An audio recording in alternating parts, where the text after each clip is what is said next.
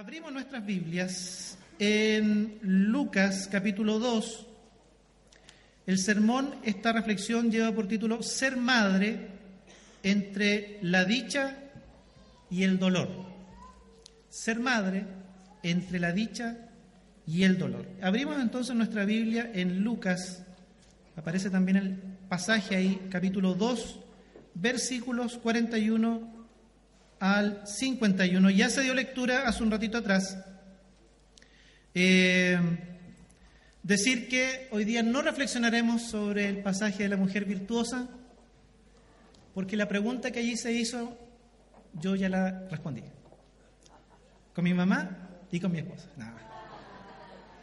Gracias al Señor porque tenemos distintas miradas desde la Escritura. Y hoy día vamos a tener una mirada eh, que tiene que ver con María. A María muchas veces eh, no la consideramos para nuestras reflexiones, para nuestros estudios, pero hoy día vamos a considerar a María, la Madre de Jesús, desde una perspectiva que voy a tratar de explicar lo mejor posible, de manera que usted entienda también de la mejor manera posible eh, esta óptica, esta mirada que vamos a dar al pasaje en el día de hoy. Vamos primero a tener en mente algunos versículos de la porción que ya se leyó en el devocional, de esta sección del capítulo 2, versículo 41 al 51, dice, mm, es el relato del templo, ¿cierto? Cuando van a Jerusalén, va Jesús con toda su familia, con su mamá, con José, va con sus hermanos, con sus hermanas y con toda la familia extendida. Y en el regreso, Jesús, que tenía 12 años, como buen preadolescente, se perdió de los papás. Y estuvo tres días, dice el pasaje, extraviado, perdido, no sabían dónde estaba, lo buscaron, lo buscaron entre los amigos, entre los familiares y no lo encontraron. Cuando regresaron a Jerusalén, lo encontraron en el templo. Em, dice el versículo 46, y aconteció que tres días después le hallaron en el templo, sentado en medio de los doctores de la ley, oyéndoles y preguntándoles. Y todos los que le oían se maravillaban de su inteligencia y de sus respuestas. Cuando le vieron, se sorprendieron. Y le dijo su madre, Hijo, ¿por qué nos has hecho así? He aquí tu padre y yo te hemos buscado con angustia. Entonces él les dijo, ¿por qué me buscabais? ¿No sabíais que en los negocios de mi padre me es necesario estar? Mas ellos no entendieron las palabras que les habló y descendió con ellos y volvió a Nazaret y estaba sujeto a ellos y su madre guardaba todas las cosas en su corazón. Hoy veremos el ejemplo de una madre sufriente, una madre experimentada en quebrantos. ¿Le suena conocido? Estas palabras se aplican a Jesús. Pero es aquí donde yo quiero ofrecerle una mirada sobre María, que no puede ser otra que a la luz de Jesús. Y es que si Jesús es siervo sufriente, si Jesús fue varón de dolores, experimentado en quebrantos, tenemos que considerar entonces también la experiencia de aquella que fue su madre. Porque toda madre sufre con los dolores de sus hijos. Toda madre se angustia con los problemas de sus hijas. Toda madre se angustia en las angustias de sus hijos. Entonces, para abordar este pasaje, quiero ofrecerles esta mirada. La mirada de María como madre del hombre llamado Jesús, desde la perspectiva de Jesús, pero de la perspectiva revelada de Jesús como este siervo, sufriente, varón de dolores y experimentado en quebrantos, y de una madre que le acompañó durante el ministerio terrenal, parece ser que sin comprender a cabalidad lo que ocurría con su hijo, sin conocer completamente los propósitos de Dios para su hijo. Una madre que vivió las angustias y dolores como cualquier madre lo haría y lo sigue haciendo hoy en día eh, en el tiempo que nos toca vivir. La experiencia de, vida, de, madre de María, no es distinta a la que hoy día pudieran ustedes estar viviendo. Y vamos a entender qué rol juega Dios en esa experiencia de vida como madre entre la dicha y el dolor. Entonces, vamos a aclarar eso, ya lo, ya lo hicimos, pero el ejercicio es mirar antes de la cruz. Nosotros miramos a Jesús y miramos al Mesías, al, resucitado, al glorificado, pero María cuando ve delante de sus ojos, ve a su hijo.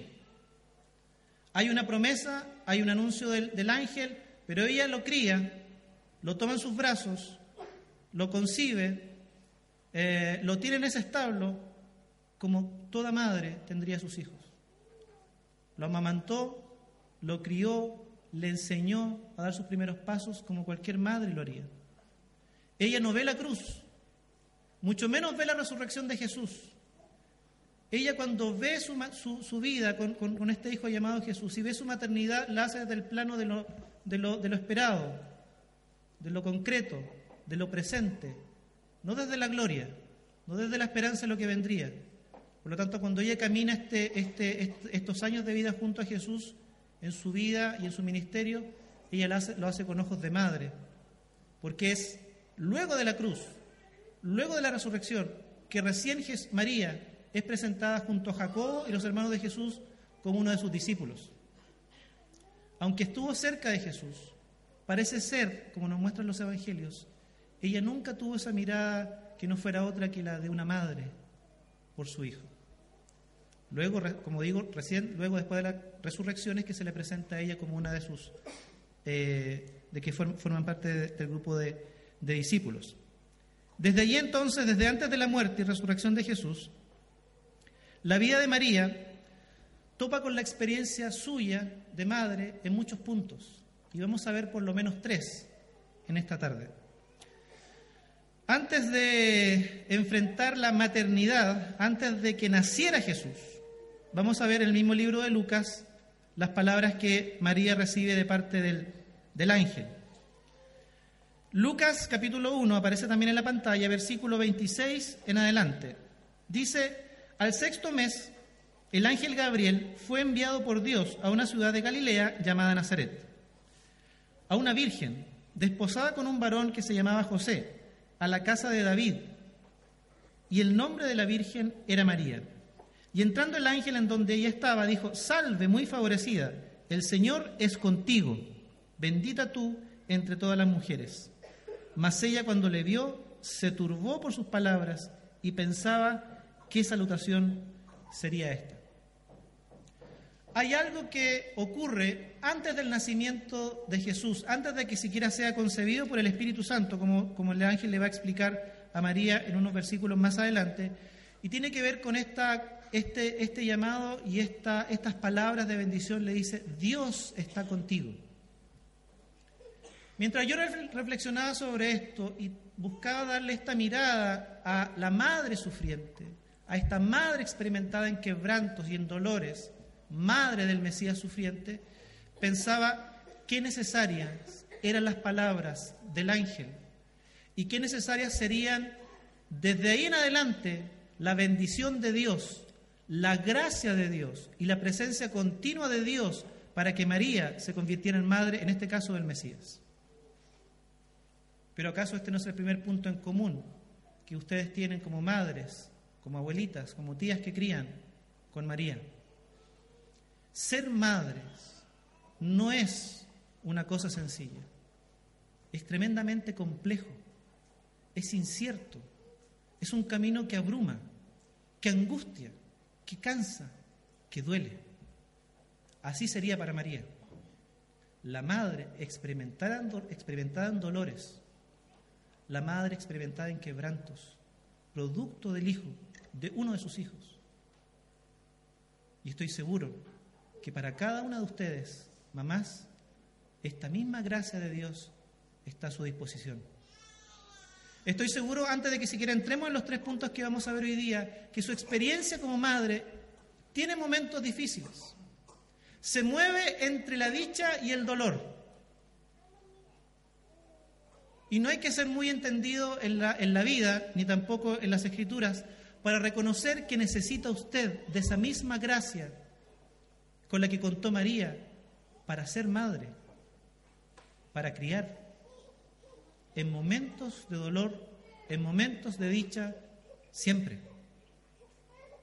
No había otra opción para María. Ella debía contar con la gracia de Dios. Ella debía contar con la presencia permanente de Dios. Usted dirá, pero es que era el Mesías. Por supuesto era el Mesías, pero ella lo crió de manera tan natural como cualquier madre cría a su hijo. Usted necesita de la misma gracia, es el primer punto en el que se toman con la experiencia de María, para criar a sus hijos.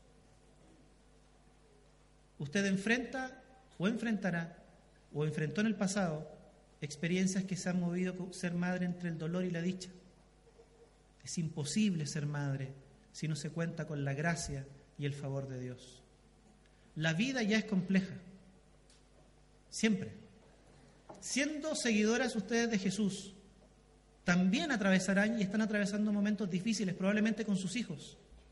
Pero déjeme decirle en primer lugar que la misma gracia que fue otorgada del mismo Dios a María está a disposición suya para ser madre, para criar, para avanzar con ellos de la mano, para disfrutar de esos momentos de dicha, de triunfo, de logro, pero también para poder caminar junto a ellos en los momentos de dificultad, de incertidumbre, de angustia. Es el primer punto que quiero que descatemos, rescatemos y consideremos en esta experiencia de María de ser madre y que no es ajena a cada una de ustedes y por supuesto también a cada uno de nosotros como, como padres. Le dice, el Señor está contigo. ¿Cómo ser madre sin Dios, sin la presencia de Jesús en el corazón? Ya es complejo. Sin Él se hace mucho más difícil. No es que teniendo a Jesús en el corazón y contando con su gracia ni su presencia permanente en nosotros por medio de su Espíritu, las cosas van a ir siempre sobre ruedas. María contó siempre con la gracia de Dios, la presencia del Espíritu. Pero vamos a ver en unos momentos más cómo ella tuvo que enfrentar la maternidad con Jesús, siendo el Mesías sufriente, también ella de manera dolorosa, abrumante y muchas veces angustiante.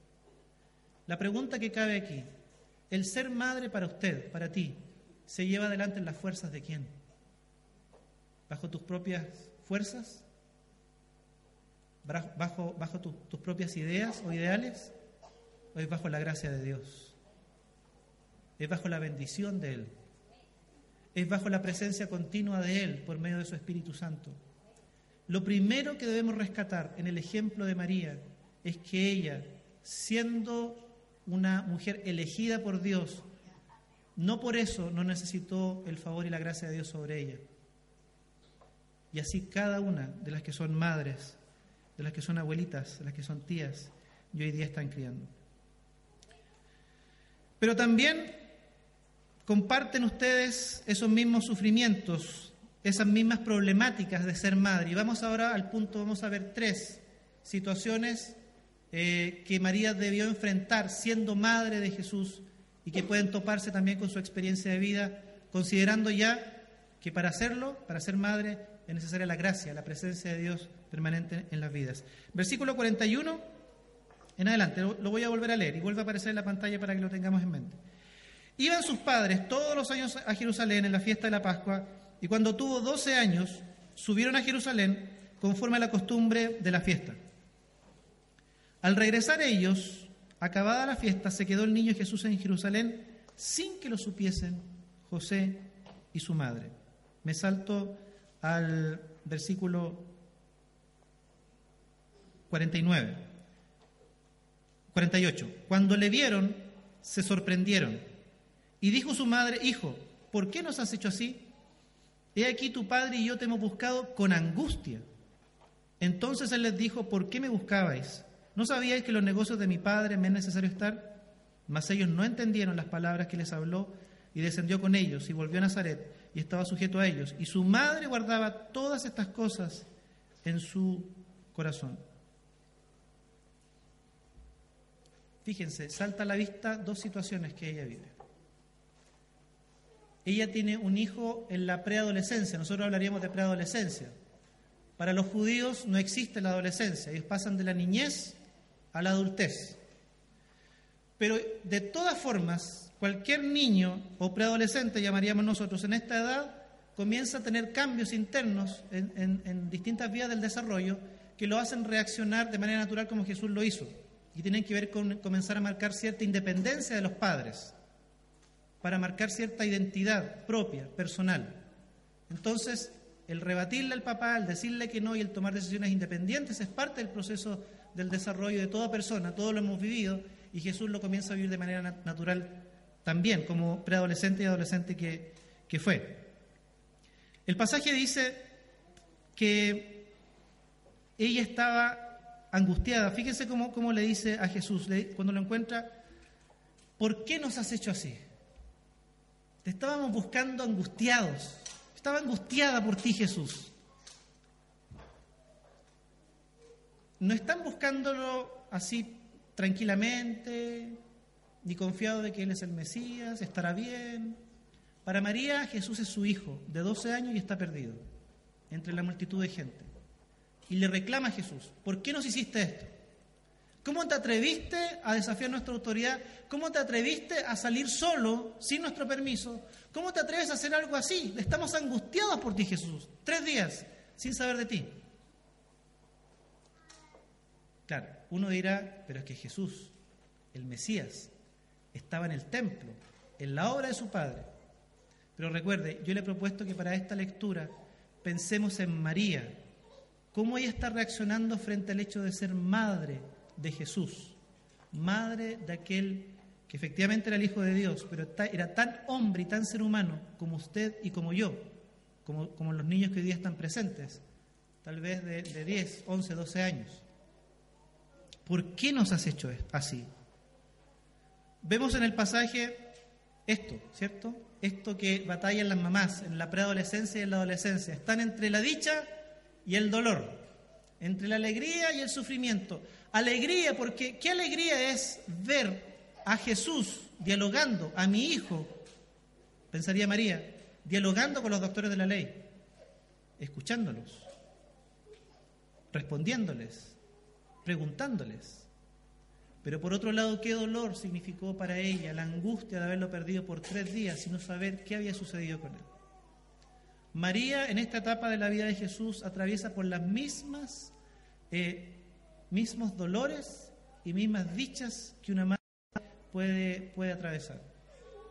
El ver al hijo crecer en sabiduría, en conocimiento de Dios, pero ver también a este hijo que busca de alguna manera marcar cierta independencia y se pierde y casi que no, no les hace caso, ni les avisa, teniendo recién 12 años. María, el pasaje menciona, guardaba todas estas cosas en su corazón. Y el pasaje menciona algo más. Dice que ella y José no comprenden lo que está pasando con, con Jesús. ¿Acaso usted no comprende a veces lo que pasa con su hijo de 12 años? Lo que pasa con su hijo adolescente. Yo ni siquiera entiendo lo que pasa con mi hijo de, de 6 años. A veces no entendemos lo que pasa. Y en los pasajes vemos como que a María se le escapa de las manos este, este Jesús. Y efectivamente, ser madre también se trata de eso. Hay momentos en donde los hijos se nos escapan de las manos, comienzan a ser más independientes y a tratar de vivir y a decidir ellos.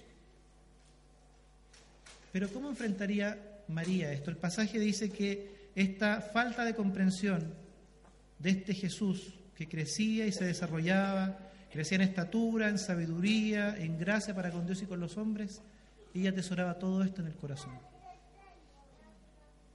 Qué distinto es atravesar junto a los hijos la etapa de la niñez, de la preadolescencia, de la adolescencia, de la mano del Señor.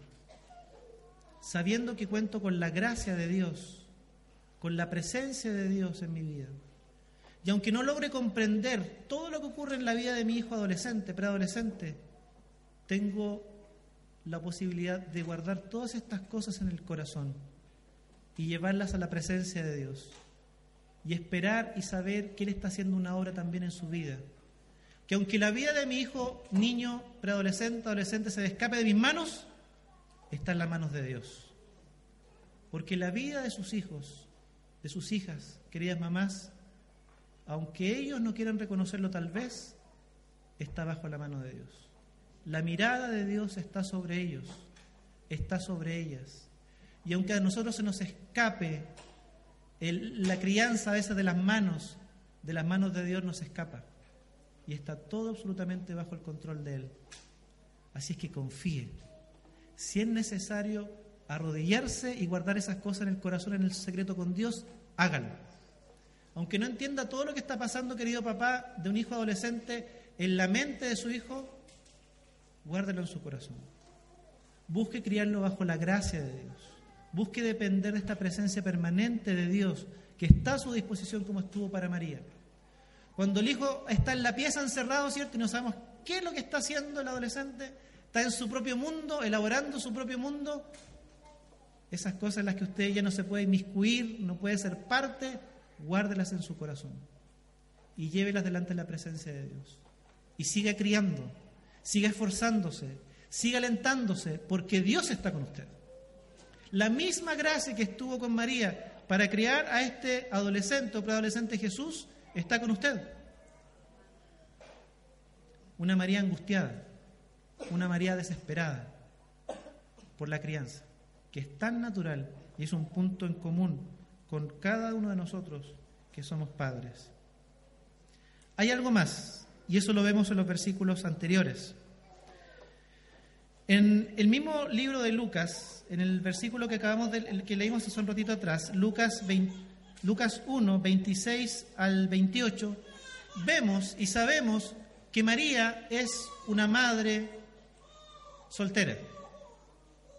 Y es extraño, porque María va a tener un hijo en su vientre que no es fruto de la relación con ningún hombre, dice el mismo, el mismo ángel, ha sido concebido para el Espíritu Santo de Dios. Pero María carga en una primera impresión, al, ser, al, saber que será madre, con esta, esta, esta doble experiencia. La dicha de ser madre, pero el dolor de cargar con un estigma social tan predominante y tan fuerte en la cultura judía, que tenía que ver con ser una madre soltera y probablemente adolescente. Y el estigma estaba presente. Lo muestra el pasaje cuando José decide repudiarla, porque hay un pasaje que muestra que cuando José sabe que María está esperando un hijo y obviamente no es de él, él no tenía nada que ver, él decide repudiarla, pero en secreto. Decide abandonarla. Y esa no es otra expresión más que para el hecho de repudiar a la mujer, pero para que no sea público, decide repudiarla, abandonarla en secreto. Hay pasajes que muestran que aparentemente ciertos habitantes de la aldea de Nazaret, porque la aldea de Nazaret donde Jesús se crió era una aldea muy pequeña, más de 500 personas no vivían en aquel entonces. Le recriminan y le dicen, nosotros sabemos de dónde venimos, pero no sabemos de dónde vienes tú y quién es tu padre. De alguna manera, María tiene que en la primera, la primera, el primer momento cuando recibe la noticia, tiene que cargar y aparentemente en el futuro también tendrá que cargar con un estigma. Estaba embarazada.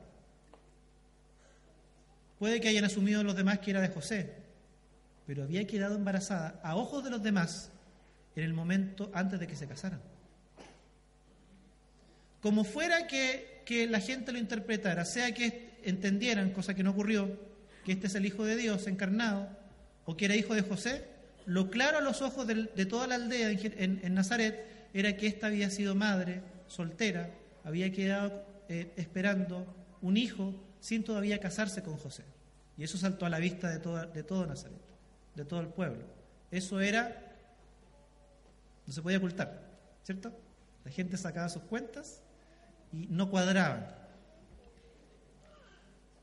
Pero fíjese, aquí yo me quiero detener, qué interesante e importante es ver cómo María asume el riesgo de ser apedreada, de ser rechazada, de ser cuestionada por su maternidad soltera, en el mejor de los casos.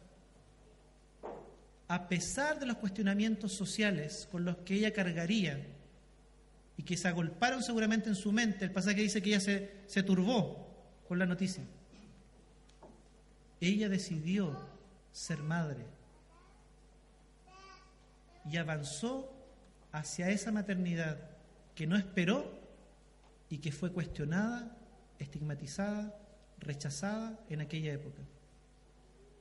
Y qué interesante es ver también importante cómo Dios usa situaciones de la vida que ayer fueron rechazadas y cuestionadas, que hoy serían rechazadas y cuestionadas para manifestar su gloria, su poder y su obra. Querida mamá, tantas veces nuestra sociedad también cuestiona, tantas veces cometemos el error como comunidades cristianas de rechazar a aquellas que son madres y se convierten en madres en circunstancias que no son lo que esperaríamos. Qué interesante es entender cómo Dios elige una situación tan, entre comillas, eh, repudiable para la época, rechazable, cuestionable para la época, para mostrar su gloria. ¿O creemos que toda la gente entendió que María había sido concebida por el Espíritu Santo?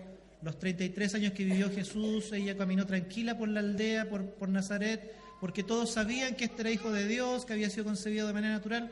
No. La gente nunca entendió eso. Esto lo entendemos luego de la resurrección de Jesús y el establecimiento de las comunidades de fe y los escritos que tenemos. Pero en la práctica y en su vida ella tuvo que cargar con estigmas.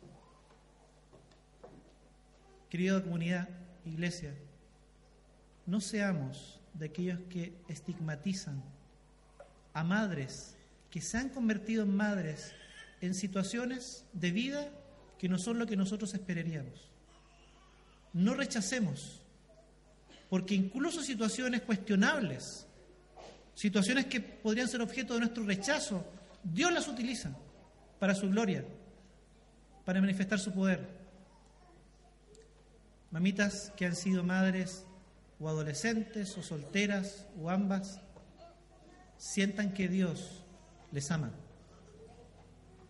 Sientan que esa misma gracia prometida a María está a su disposición para criar. Si vuelven su corazón a Dios, si buscan que la presencia de Dios sea el todo de sus vidas, si buscan que Cristo sea el centro de su corazón. El Señor está contigo, le dijo a, María. Y nosotros bien podríamos decir lo mismo para aquellas que se han convertido en madres en situaciones que nosotros tal vez cuestionaríamos y rechazaríamos. Pero la misma gracia, el mismo amor, la misma compasión está a disposición de ellas si ellas deciden colocar siempre a Jesucristo en el centro de sus vidas. Ser madre entre la dicha y el dolor. Ahí está Dios. Ahí está ofreciendo su gracia. Ahí está presente para transformar realidades que muchos rechazarían, pero que Él abraza por compasión, por misericordia, para mostrar su amor y para cambiar el rumbo de la historia de la vida, que finalmente está en sus manos, si decidimos volcarla y descansar en Él. Otra situación, que bien podría ser la de, la de alguna aquí, que se topa con la vida de María, se entrecruza. Le vuelvo a decir, Dios está presente en esa experiencia de vida, para abrazar, para amar, para llenar de su gracia, con su amor, si le buscas, si te entregas a Él. Qué difícil, queridos hermanos, hermanas, es para, eh, en ciertas circunstancias, sacarse ciertos estigmas, ciertos cuestionamientos a, la maternidad. Tantas veces las mismas mamás se cuestionan a sí mismas porque no dan con la, entre comillas, talla, porque no dan con el estándar de lo que la sociedad dice es ser madre. Mamás, ustedes cuentan con la gracia de Dios. Siempre ser madre será entre la dicha y el dolor. No son perfectas y Dios no espera que lo sean. Solo espera que cuenten con su gracia, con su presencia en sus vidas, para llevar a cabo la tarea que siempre será entre la dicha y el dolor. Unos pasajes más adelante, en la historia de vida de María y de su hijo Jesús, tiene que ver cuando una madre se enfrenta a las decisiones de un hijo ya adulto. Porque yo he aprendido, aunque tengo treinta y tantos, que aunque tenga cuarenta y tantos, cincuenta y tantos, siempre seré hijo para mi mamá. Siempre seré pequeñito, siempre seré frágil y débil para ella. Sí, dice la hermana, ¿cierto? Sí, porque es verdad. Aunque tengamos un panorama, una, un proyecto de vida resuelto, la mamá siempre estará preocupada, siempre estará pendiente. Comió bien, durmió bien, mi nuera le estará alimentando bien. No, no, no en mi caso. Pero la mamá siempre se preocupará del hijo. Y en el caso de Jesús ocurre lo mismo. Jesús es adulto, han pasado los años, ya no es un adolescente para nosotros, ya es un adulto. Tiene cerca de treinta y tantos años. Ha tomado la decisión de bautizarse e iniciar un ministerio porque piensa, sabe que Dios lo ha llamado para aquello. Es un hombre ya criado, pero que ahora toma decisiones que aparentemente ponen en riesgo su vida. Si lo vemos, le, vuelvo a invitar, volvamos a mirar a Jesús bajo esta mirada de, la, de, María como madre. Y le voy a invitar a ver, dos pasajes. Marcos, nos vamos a, salir un poco del, de Lucas, pero nos mantenemos en los evangelios sinópticos. Marcos capítulo 3, versículo 21 y 31. Marcos capítulo 3, versículo 21 y 31. Jesús está en pleno ministerio, Jesús es famoso, pero hay gente que lo aplaude, lo ama y hay, gente que quiere apedrearlo, asesinarlo y lo rechaza. María, sus hermanos, los hermanos de Jesús y las hermanas de Jesús, no entienden este ministerio de Jesús. Y bajo esta mirada de madre que no logra entender los planes del Hijo, hay una tremenda preocupación. Y dice el versículo 21, cuando lo oyeron los suyos, vinieron para aprenderle, porque decían, está fuera de sí. Este está loco. Versículo 31. Vienen después sus hermanos y su madre, y quedándose afuera, enviaron a llamarle. El pasaje nos muestra cómo había gente cercana a Jesús que pensaba que estaba loco, estaba fuera de sí. Y cómo vemos también una madre y unos hermanos y hermanas que van a buscarlo por supuesto, la decisión que había tomado Jesús de llevar a cabo el ministerio de su Padre Celestial estaba trayendo odiosidades, estaba trayendo el riesgo de que él fuera encarcelado, el riesgo de ser apedreado, el riesgo de ser muerto. La primera prédica que registra Lucas en sus propias tierras, dice el pasaje, lo tomaron y trataron de lanzarlo por el despeñadero. Desde el principio Jesús, su discurso, sus enseñanzas comenzaron a provocar odiosidades en gente que se convirtió en su enemigo. Aquellos que eran líderes eh, religiosos y líderes políticos. Veían amenazada amenazado su poder, tambaleaban las estructuras que a ellos les daban poder y estabilidad con el discurso, con el mensaje, las enseñanzas de Jesús.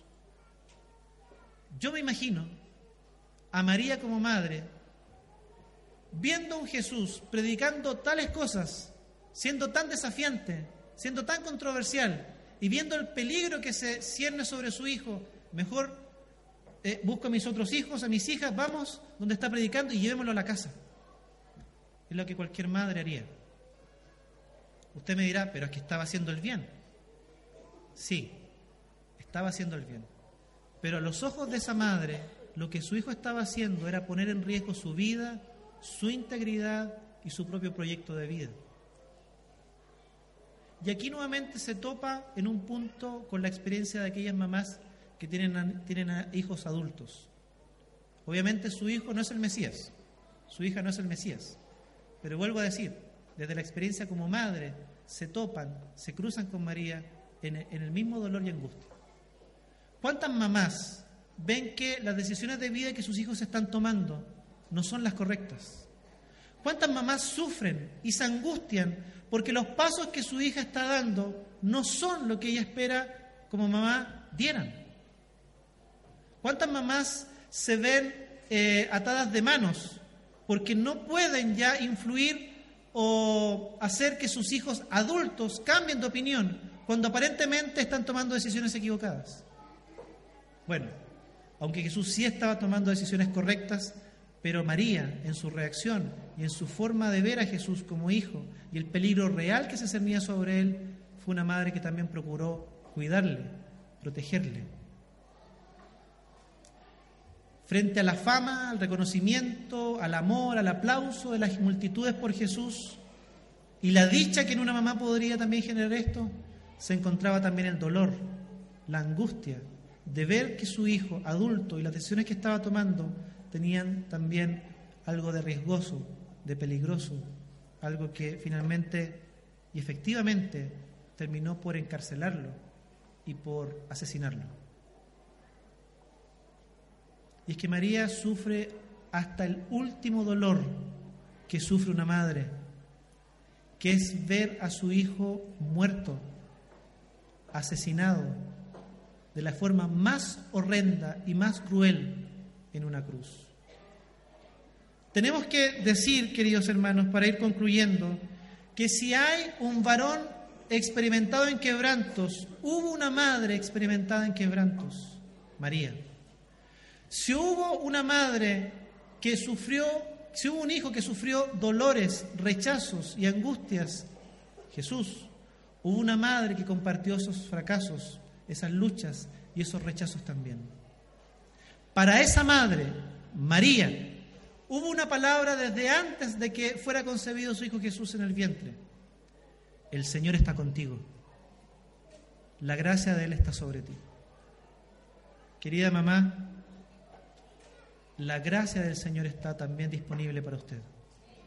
El Señor también está para usted en este rol maravilloso de ser madre, que sí o sí se moverá siempre entre la dicha y el dolor. Pero Él está presente.